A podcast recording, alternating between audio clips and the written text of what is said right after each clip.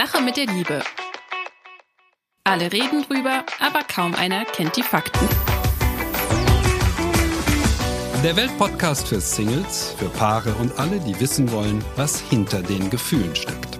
Mit den Single- und Paarberatern Anna Peinelt und Christian Thiel. Ja, heute ist ja ein ganz besonderer Tag, der Valentinstag, der Tag der Valentins und Valentinas. und natürlich haben wir dazu heute eine spannende Hörerfrage vorbereitet, aber äh, auch noch ein ganz besonderes Buch, das wir heute besprechen wollen. Denn Christian, für dich ist ja heute auch ein ganz besonderer Tag, oder? Oh ja, oh ja, oh ja das neue Buch. Das neue Buch ist da. Wir haben ja schon oft drüber gesprochen und dann habe ich immer so durchblicken lassen, es geht um die Zukunft der Liebe, aber natürlich heißt das so nicht, die Zukunft der Liebe. Es hat einen ganz anderen Titel. Generation, tja, ich weiß gar nicht mehr. Wie geht's weiter? Bindungs okay, ich mach mal Soufflöse. Beziehungsstark. Ach, beziehungsstark. Ah, ja, ja, ja. Äh, das Problem ist, ich habe oh, einen Titel ja. vorgeschlagen dem Verlag und dann hat der Verlag gesagt, nee, unter dem Titel machen wir es nicht. Und jetzt weigert sich mein Gehirn immer, sich den Titel zu merken, den die, den die gewählt haben. Die Beziehung und die Stärke der Beziehung, äh, das ist mein Thema. Und die Zukunft der Liebe, ähm, dass äh, die Generationen, die jetzt aufwachsen, die das 21. Jahrhundert zu ihrem Jahrhundert machen werden, dass die eine Chance haben, wesentlich bessere und stärkere Beziehungen zu erleben als vergangene Generationen. Das ist die Kernthese, also nichts von wegen, alles wird immer schlimmer und Generation beziehungsunfähig, sondern ähm, in der Liebe lernen wir dazu, ja, und Beziehungen werden nicht schlechter, sondern besser. Voraussetzung dafür wäre aber natürlich auch, sich darüber zu informieren, zum Beispiel dein Buch zu lesen. Ne? also, oder glaubst du, das passiert von selbst? Ja, das ist also wirklich ganz hilfreich. Mhm, ja, also mhm. auch zu kaufen möglicherweise. Ja, also ist jetzt äh, der, der Werbeeinspieler ähm, hier. Ja, ich habe lang dann gearbeitet, ich habe viel geschrieben, ich habe spannende Menschen interviewt, unter anderem auch dich. Ja, also das wäre jetzt noch so ein schönes Last-Minute-Valentinstagsgeschenk, wenn man denn das feiert und braucht. Mhm. Wie ist das bei dir, Christian? Hast du heute schon Blumen überreicht? Blumen? Nein. Mhm. Nein, das ist bei uns kein Thema. Also diese, dieser Gedanke alleine, also einen Tag für die Liebe, das ist mir persönlich schon so, ach, nee, meiner Frau Gott sei Dank auch. Und eigentlich ist es ja eigentlich die Gelegenheit für unseren bekannten Mythenbutton, ja, ähm, den mal wieder zu drücken, ja, weil äh, ja, das unbedingt. ist unbedingt. Viel zu lange her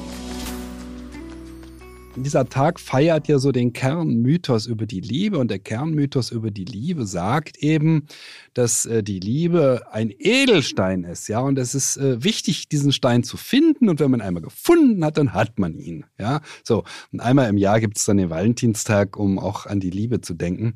Ähm, aber das ist völliger Unsinn. Die Liebe ist kein Edelstein, sondern die Liebe ist ein Brot und es muss jeden Tag neu gebacken werden, um frisch zu sein. Das ist der Kern einer guten Liebe, dass wir jeden, jeden, jeden Tag für den anderen da sind. Und deshalb ist der Valentinstag vielen Menschen so ein Dorn im Auge, mir und meiner Frau auch, ja.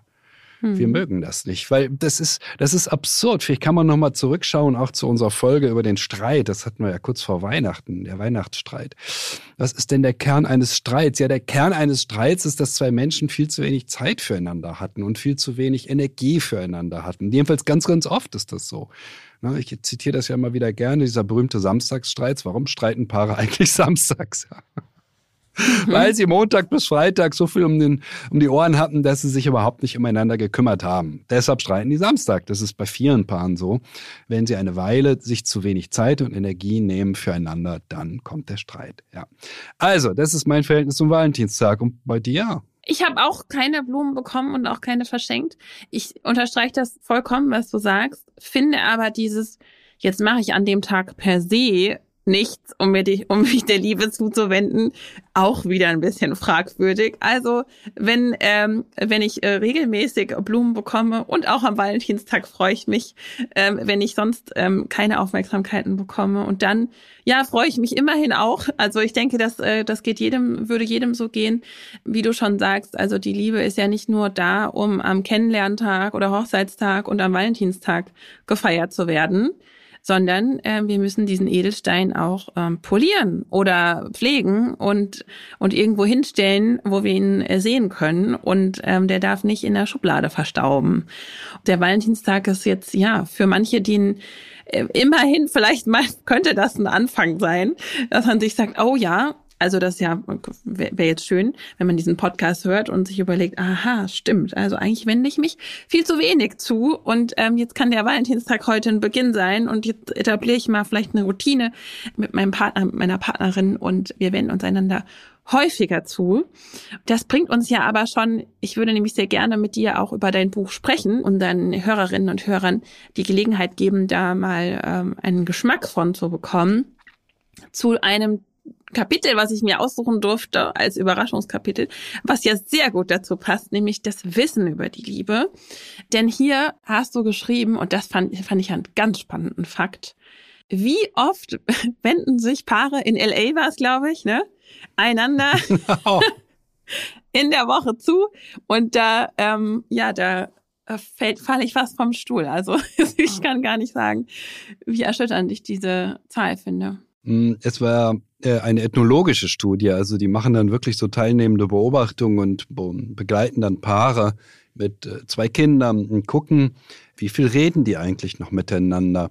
Und nun haben sie alles abgezogen, was an an To-Do-Listen-Gesprächen eben so stattfindet bei äh, Paaren mit zwei Kindern. Also was ist alles zu tun, was ist alles zu tun und wer, wer macht was und wer holt, ne? Mhm. Und wenn man dann alles abzieht, wie viel Zeit bleibt jetzt noch? Wie viele Minuten in der Woche sprechen jetzt Paare überhaupt noch miteinander? Und da kommen wir wirklich auf entsetzliche Zahlen. Ja, manche Paare reden nur fünf bis zehn Minuten in der Woche über persönliche Dinge. Mhm. Wie geht es dir? Wie geht es mir?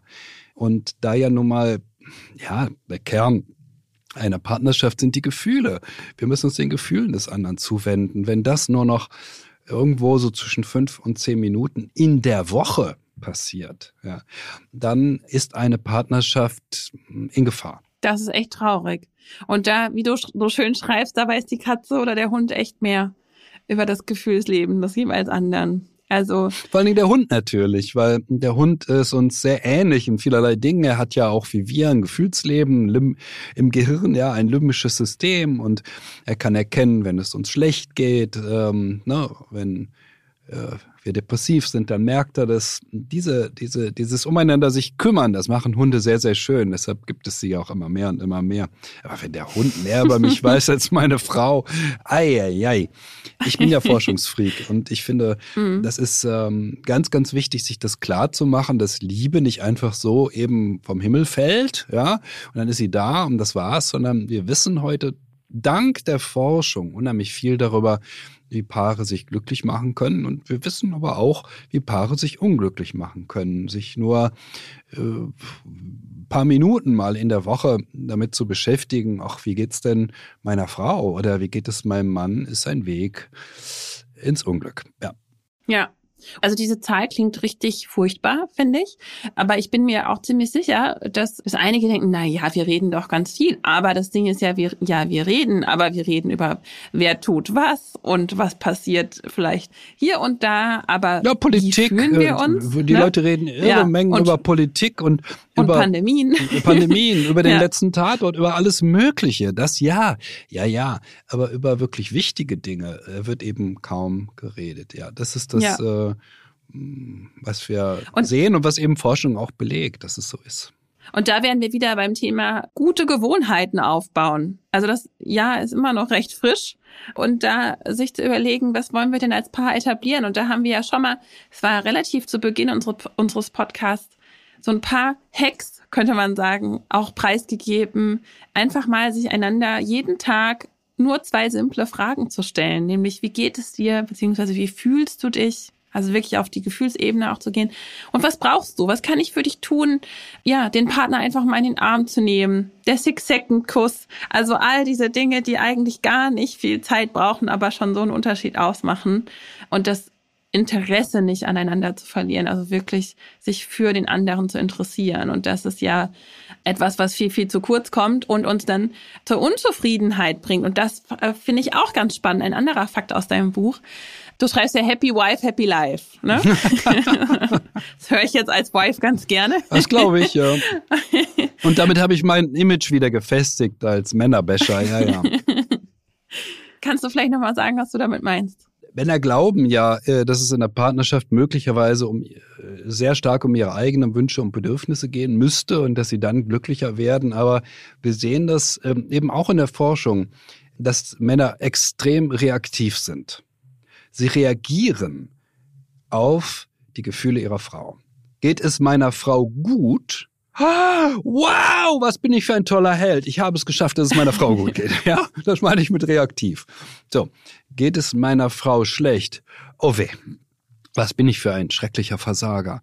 Ich habe es nicht geschafft, meine Frau glücklich zu machen, ja? Mhm. So. Und deshalb, deshalb gilt dieser Satz, happy wife, happy life, ja? Es kommt wirklich darauf an, dass Männer sich Mühe geben und sich überlegen, hey, was kann ich denn tun für meine Frau? Weil sie so reaktiv sind, weil sie so ganz stark darauf reagieren, wie gut es ihren Frauen geht. Und wenn sie dafür sorgen, dass es denen gut geht, dann geht es ihnen auch besser und äh, sie fühlen sich in einer glücklichen Partnerschaft und die Partnerschaft ist stabil und ja, alles ist gut.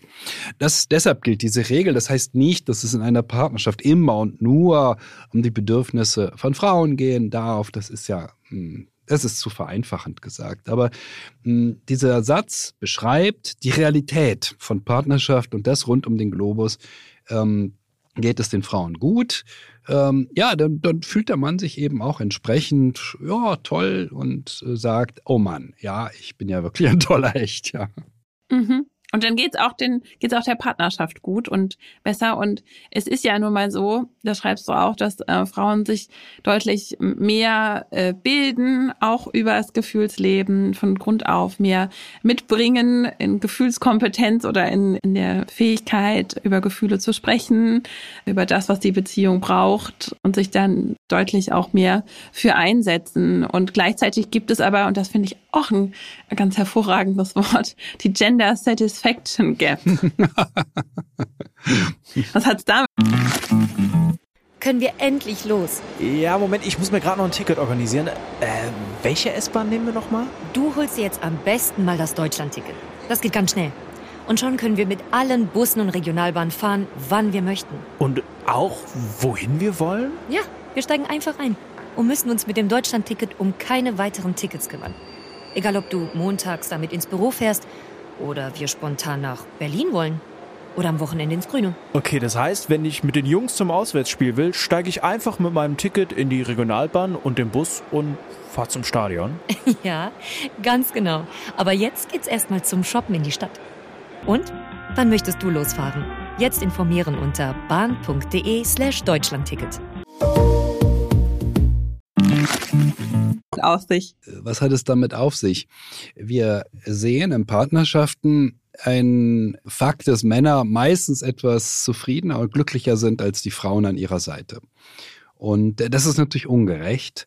Das läuft oft so, dass die Frau ganz genau weiß, okay, diese zwei, drei Dinge, die würde ich jetzt gerne ändern oder die würden, es würde mich glücklicher machen, wenn das und das passieren würde. Und der Mann sagt, ach, hab dich nicht so, ja, äh, ist doch nicht so wichtig. Er versucht es ihr auszureden und stellt sich auf den Standpunkt, ach nein, bei mir ist alles in Ordnung. Ich bin doch guter Stimmung, ja. Und alles liegt doch nur an dir, weil du jetzt die schlechtere Stimmung hast. Hm, dieses Gap, das sieht man in der Beratung immer wieder. Also das ist dann schon erheblich. Ne? Wenn ich nach der Stimmung frage auf der Skala oder der Zufriedenheit frage auf der Skala von eins bis zehn, dann sagt sie vielleicht vier und er sagt sieben. Ja? Also immerhin eine Menge, ein Riesenunterschied. Manchmal ist es auch gar nicht so, sondern es gibt umgekehrte äh, Zahlen. Es, die Frau zufriedener ist es aber sehr, sehr, sehr, sehr selten. In der Regel gibt es eben dieses Zufriedenheitsgap. Ja? Und äh, das ist ähm, ganz wichtig, sich klarzumachen, dass eine Partnerschaft darauf beruhen sollte, dass beide die gleiche Zufriedenheit haben und ähm, deshalb auch ist es auch wieder ein Plädoyer an die Männer. Hey, das müsst ihr euch schon mal überlegen. Also was wollen eure Frauen? Was brauchen die? Und nicht, ach nee, nur habt ich nicht so. Das ist keine Lösung ähm, mhm. dafür, um in der Partnerschaft glücklich zu werden. Ja, das ist so ein bisschen so eben wie mit dem Edelstein. Ja, ja, ich hab dich doch gefunden. Du bist doch mein Edelstein. Nur hab dich doch nicht so. Äh, du ja. benimm dich doch hier nicht wie ein Brot, das jedes Jahr, jeden Tag neu gebacken werden muss. Und am Anfang warst du viel zufrieden. Am Anfang warst du viel zufrieden. Ja, am Anfang hat er sich sich auch mehr um sie gekümmert und am Anfang ja. war ihm alles wichtiger. Am Anfang hat er alles abgesagt an Terminen, was er hatte und am Anfang hat er sich Zeit für sie genommen. Jedes Wort von ihr war wichtig. Ja, das merken Frauen mehr, wenn im Alltag mh, hm, die Lieblosigkeit Einkehr hält. Und sie leiden mehr darunter, weil Männer stärker an diesen Edelstein glauben, den man nur finden muss. Und den muss man im Übrigen auch nirgendwo hinstellen, wo man ihn sieht. Man weiß ja, dass man ihn hat. Ja. Mhm. Männer neigen mehr zu solchen, solchen Überzeugungen, die man eben als im weitesten Sinne romantisch bezeichnet. Also nicht gerade rational. Ja. Männer denken, sie sind rational, aber hängen in der Liebe eben den allerromantischsten Klischees an. Leider, leider. Daher mal wieder der Mythenbutton heute.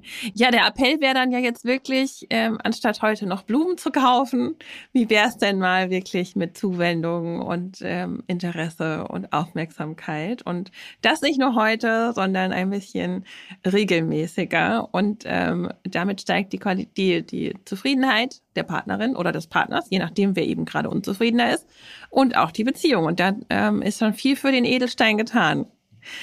Ja, ich würde sagen, Christian, das, ähm, das zeigt in deinem Buch steckt viel Wissen und viel Interessantes drin. Viele, viele Jahre Berufserfahrung auch und, ja. und äh, Beratung und Recherche und ach, das macht immer wieder Spaß, so ein Buch zu schreiben. Also dringend kaufen, ja, kaufen.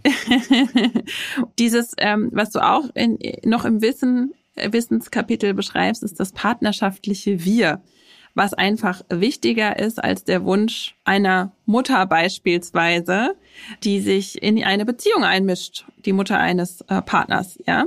Und äh, das bringt uns ganz passend zu unserer heutigen Frage, Hörerinnenfrage, die uns erreicht hat von Frauke. Frauke schreibt, ich habe eine Beziehung, aber wie ich jetzt durch euren Podcast weiß, ist das noch gar keine Beziehung seit zwei Jahren. Das Problem an der Sache, er ist vier Jahre jünger, lebt zu Hause und ist Türke. Seine Eltern akzeptieren mich nicht, da ich zwei Kinder habe und so ist er zwar mit mir zusammen, aber eben heimlich. Er wohnt 70 Kilometer weit weg und wir sehen uns ein bis zweimal die Woche. Ich bin im Zwiespalt mit mir selber. Was ist das? Wohin führt das? Ich will eine richtige Beziehung. Ich würde gerne mit ihm zusammenziehen, meine Zukunft mit ihm gestalten, aber ich weiß auch, er würde sich nie gegen seine Familie, in Klammer seine Mutter, stellen. Er wird mich nie heiraten. Was ist eure Meinung dazu? Ich habe echt Angst, alleine zu sterben. Ich werde 33 und wie ihr schon im Podcast gesagt habt, ab 30 wird es schwer, jemanden zu finden. Eieiei, jetzt ist natürlich der Schluss besonders hängen geblieben und äh, das ist ja schon sehr eindrücklich, wenn sie sagt, ich habe Angst, alleine zu sterben. Meine das Güte. haben aktuell viele. Also wir bekommen einige Zuschriften mit diesem Wortlaut. Also das scheint irgendwie alleine sterben. Ich weiß nicht, wo das herkommt. Sagen wir mal pandemiebedingt. Ja, man merkt im Moment, dass Menschen sich viel, viel mehr Gedanken machen, grundsätzliche Gedanken machen, auch zum Teil sehr grundsätzliche Ängste haben. Manchmal ist das sehr positiv, dass sie sich so grundsätzliche Gedanken machen. Also mhm. wir müssen mal gucken, was wir ihr mitgeben können. Sie wird 33 und denkt schon darüber nach, ob sie mal alleine stirbt. Meine Güte, das ist noch weit bis hin. Ich habe mehr Sorgen über die aktuelle Beziehung, die sie eingegangen ist. Denn naja, kennst ja so meine Begrifflichkeit, das klingt für mich so nach besser als nichts, ne? Sie ist so eine hm. BAN-Beziehung eingegangen, Bahn. Ja, also wir haben die Frage ein bisschen eingekürzt. Sie schreibt schon auch über die Vorzüge, dass es sie noch nie in so einer harmonischen und glücklichen Beziehung war. Ja gut, was ist harmonisch und glücklich, wenn äh, eine Beziehung keinerlei Zukunft hat? Denn sie sagt es ja sehr deutlich, äh, er ist sehr seiner Herkunftsfamilie verbunden und die wird es nie akzeptieren. Was ich nicht gut finden muss, klar, aber es ist eben so. So ist das Leben. Mm, und dann ist es ihre Aufgabe, sich einen passenden Mann zu suchen. Wo ist das Problem? Ja, gut, ich bin da sehr rational. Ne? Sie ist da sehr, sehr, sehr verstrickt in eine BAN-Beziehung. Das darf sie auch. Sie darf so eine Beziehung haben. Und naja, sie hat ja geschrieben, zwei Kinder. Mm, ich sag mal so, wer äh, zwei Kinder hat, der lässt sich oft eher auf etwas mm, unverbindlichere Beziehungen ein. Das habe ich schon häufig gelesen äh, häufig gehört, ähm, häufig in der Beratung auch erzählt bekommen. Dass eben ähm, ja die Tatsache, man ist froh, dass man überhaupt jemanden hat, mit dem man dann eben mal äh, die Zeit teilen kann, die einem noch bleibt. Zwei Kinder ist eine Menge Arbeit, es ist eine Menge zu tun, es ist eine Menge Energie, die da reinfließt. Dazu kommt ja auch noch eine Arbeit, die man hat. Und dann werden oft Beziehungen eingegangen, die eben nicht ganz so verbindlich sind. Ich neige nicht dazu, das in irgendeiner Form moralisch zu bewerten. Das ist nicht der Punkt. Mm, aber sie scheint ja unglücklich damit zu sein. Das ist ja zu hören. Hm. Ja, du hast ja gerade gesagt, ja, warum, warum macht sie das? Warum ist sie da so alert mit 33? Aber ich denke, das liegt daran, dass sie äh, sehr von dieser Angst beherrscht ist. Also sie, sie scheint sich erstens als zu alt zu fühlen für eine äh, glückliche Beziehung, was auch so nicht richtig ist. Also wir haben ja nicht gesagt, dass es unmöglich ist, mit Anfang 30 eine glückliche Partnerschaft ähm, zu führen und zu finden. Diese Angst, die sie auch hat, ja, und sie sieht diese, wahrscheinlich diese, äh, ihre zwei Kinder Kinder als Makel, weil sie auch ja wahrscheinlich den Männern unterstellt, dass äh, kein Mann ähm, sie haben möchte in diesem hohen Alter mit zwei Kindern. Ich übertreibe jetzt mal. Und diese Angst bestimmt ihr Handeln und ihre Entscheidungen. Und Angst ist eben kein guter Ratgeber. Also und unsere Einschätzung, ihr vielleicht da mal ähm, auch das ein bisschen klarer aufzuzeigen, das hilft ihr vielleicht. Es gibt ja hier keine Einigkeit. Also hier bestehen ja zwei Fronten. Einmal die die Familie des Mannes und sie und ihre Wünsche. Und im schlimmsten Fall würde diese Sache ja, je nachdem, ob, wenn er sich doch für sie entscheiden würde, in einem Familienkampf eskalieren. Äh, und da würde immer, er würde leiden oder die Familie würde leiden oder sie würde leiden. Also es, es gibt, ist hier keine Einigkeit zu finden. Und wenn wir jetzt aber diese Familie mal außen vor lassen und uns nur anschauen, was jetzt unsere virtuelle Klientin Frauke ähm, da erlebt, dann fällt auf, dass hier was geschieht, was wir ja öfter, also oftmals beobachten. Sie wird von ihrem Mann eben nicht priorisiert. Also und deshalb vorhin nochmal die Überleitung von deinem Buch. Dieser Mann kann sich nicht gegen seine Mutter behaupten und zu ihr stehen. Und in der Liebe muss aber die andere Person einfach die Nummer eins sein, wenn wir wollen, dass sie dauerhaft glücklich besteht und dieser Edelstein eben weiterhin funkelt und wir uns daran erfreuen. Und das kann ihr dieser Mann nicht bieten und das wird er wohl auch nie. Und das klingt hart, äh, ist aber so. Deshalb sollte das an dieser Stelle mal gesagt werden. Uff, ich bin froh, dass du die harte Wahrheit jetzt ausgesprochen hast. ähm, es ist ich bin Holger Czapitz, Finanzredakteur bei Welt. Meine Kollegen und ich nehmen euch jeden Morgen mit an die Finanzmärkte und wir geben euch Ideen, wie ihr mehr aus eurem Geld macht. Klar gegliedert, drei Teile, Märkte, Finanzthema des Tages und außerdem haben wir jeden Tag eine Inspiration für euch, die das Leben leichter machen soll. Alles auf Aktien, der tägliche Börsenshot, Montag bis Freitag ab 5 Uhr morgens alles, was ihr wissen müsst, in nur 10 Minuten. Für erfahrene Anleger, aber auch für Neueinsteiger. Ja, wirklich so.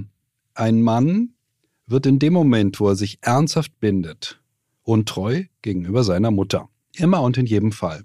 Und äh, viele Mütter wollen weiterhin den Zugriff behalten, auch wenn die Kinder lange erwachsen sind und ziemlich erwachsen sind. Und das ist ja hier sehr zu merken. Also diesen Mann für sich zu gewinnen, ganz für sich zu gewinnen, das scheint unmöglich zu sein. Das ist nicht zu machen. Hm, er ist seiner Herkunftsfamilie verpflichtet. Ähm, sie ist nicht die richtige Frau in den Augen seiner Mutter oder seiner Eltern. Und was soll man jetzt tun? Hm, sie hat es verdient, einen Mann zu haben, für den sie die Nummer eins ist.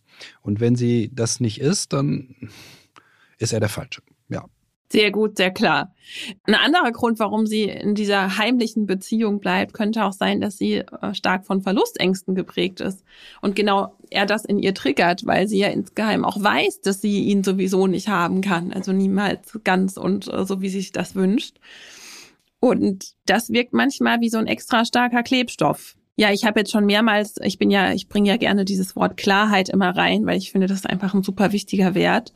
Es fehlt ihr die Klarheit, ähm, wie sie von einem Mann behandelt werden will und was sie von der Beziehung erwartet. Sonst würde ja, sie ja so einen, ich nenne es mal faulen Kompromiss nicht eingehen. Also da scheint einfach so dieses Wissen, was man eigentlich will, nicht da zu sein. Und sie bewertet ja ihre Situation als aussichtslos weil sie sich einfach auf dieses Weg von konzentriert, also auf das, was ihr Angst macht, das, was sie eigentlich nicht erleben will, alleine sterben und ähm, und ähm, heimlich sein und so weiter und so fort und ähm, dass sie bald verlassen wird, dass sie dann keinen mehr findet. Und je mehr sie sich auf diese Angst konzentriert, desto größer wird ja auch diese Angst und die nimmt dann den Raum ein und da ist gar kein Platz mehr für das, was wir ja eigentlich empfehlen, nämlich es, der Spieß muss umgedreht werden und sie muss sich mal fragen, was wünsche ich mir denn? Was wünsche ich mir von, was ist mein idealer, ideales Männerbild? Ähm, entspricht der Mann, mit dem ich da aktuell eine Beziehung führe, meinen Wünschen, meinen Anforderungen und meiner Beziehungsvision auch? Entspricht das das, was wir zusammen leben, meinem Beziehungsideal? Kann ich die Beziehung ähm, vielleicht so gestalten, dass wir da hinkommen? Also wir ich würde jetzt nicht, ähm, dazu kenne ich diesen Fall zu wenig, sagen, trenn dich. Aber als Frage, könnt ihr vielleicht dahin kommen? Ja, also es ist wirklich so, wie, wie du es beschreibst. Können wir die Beziehung gemeinsam so gestalten, wie wir beide das auch gemeinsam wollen? Und zwar nicht, dass einer unglücklich ist. Und dann kann es ja sein, dass sich eine Lösung auftut. Wahrscheinlich, also eher unwahrscheinlich. In meinen Augen wahrscheinlicher, dass sie merkt, dass Frauke merkt, er ist einfach nicht der Richtige für mich. Und ähm, dann weißt du aber, wer besser zu dir passt, wenn du dir diese Gedanken gemacht hast. Und dann solltest du dich damit einfach auch noch intensiver auseinandersetzen. Das ist ja das, was wir ständig empfehlen. Ähm, macht euch klar, wer zu euch passt. Überlegt euch das gut und geht dann ähm, auf die Suche. Ganz wichtig finde ich auch, ist noch, dass sie sich bewusst wird, dass sie ja kein Wesen ist, das mit Makeln versehen ist, ähm, sondern auch eine Frau mit Qualitäten, die andere sehr zu schätzen wissen. Und dann ist sie auch kein verlorener Fall.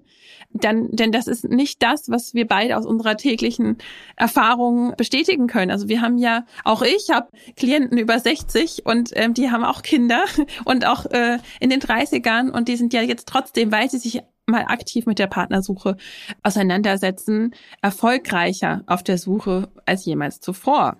Mit dieser Klarheit die sie ähm, hoffentlich ähm, aus dieser Folge gewinnt und aus der Auseinandersetzung mit sich selbst, kann sie neues Selbstvertrauen fassen und mit einem scharfen Zielbild auf die Suche gehen. Und dann wird aus dieser Angst, oh je, ich werde alleine sterben und ich finde niemanden ein, jetzt darf ich endlich den richtigen finden. Und das ist ein ganz anderer Motivator auch für die Suche und ein, eine ganz andere Stimmung, mit der man da reingeht. Vielleicht muss man das ja auch nochmal zurechtrücken, warum wir das so betonen. Das ist eben diese ganzen vier vielen Milliarden von Singles, von denen die Presse immer so redet, nicht gibt.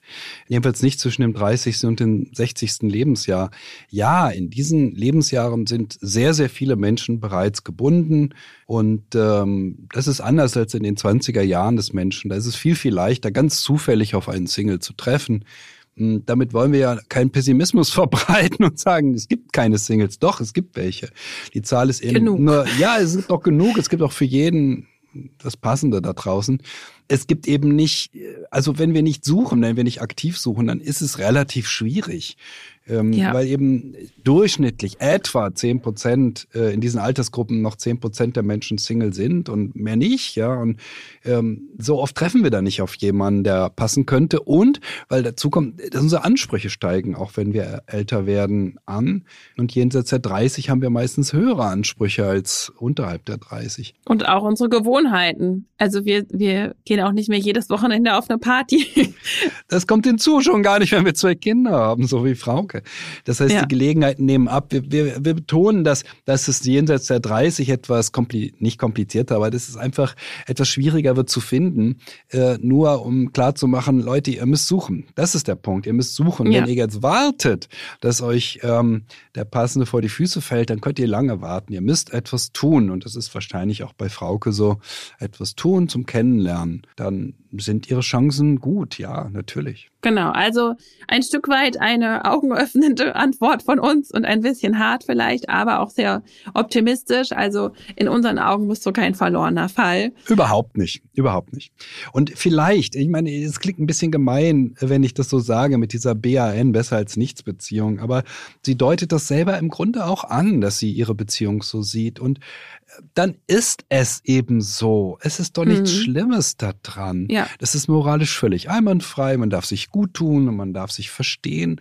Hm, worunter sie leidet, ist ja diese mangelnde Perspektive. Und es kann tatsächlich sein, dass es keine gibt. Es kann sein, dass er äh, sich von seiner Familie verabschiedet und sagt, Leute, ihr könnt mich mal. Ähm, ich führe mein eigenes Leben. Hm, aber es klingt so ein bisschen so, als wenn das ziemlich schwierig ist. Und wenn es nicht möglich ist, ja gut, dann muss sie, wenn sie, wenn sie einen Mann möchte, der sagt, oh ja, ich heirate dich, dann muss sie eben sich verabschieden und sagen, pass mal auf, ich suche mir einen anderen. Dieser Punkt kommt irgendwann in den meisten besser als nichts äh, BAN-Beziehungen. Aber es ist nicht ehrenrührig, sowas zu haben. Überhaupt nicht. nee. Dafür alles Gute von uns. Ja, und wirklich. Ich hoffe, wir hoffen, dass auch andere, die nicht in der gleichen Situation sind, aber auch nochmal Singles wie Paare sich überlegen, was will ich eigentlich von meiner Beziehung? Ist das ähm, hier das Richtige? Ähm, soll ich weitersuchen? Kann ich was optimieren? Das ist ja immer diese Eigenverantwortung, auf die wir jedes Mal eigentlich wieder hinweisen. Ihr habt es in der Hand. Und wenn ihr euch mit besser als nichts gerne zufrieden gebt, dann macht das. Und wenn ihr aber mehr wollt, dann äh, könnt ihr das auch erreichen. Damit wären wir für heute auch am Ende und ähm, haben jetzt für die äh, für den Valentinstag ausreichend Tipps mitgegeben, äh, Buchtipps, Kauftipps. Also die besten Buchtipps überhaupt. Ja, ja, das muss man mal klar sagen. Also ja. tolle Sache, ja. Und ja, wir schauen mal, Christian, ob du morgen Bestseller bist nach diesem Aufruf hier. Und ähm Spiegel Bestsellerliste, natürlich. Ja, natürlich. Sehr gut. Ja. In der nächsten Folge wollen wir weitermachen mit dem Thema, was braucht es eigentlich für eine glückliche Beziehung?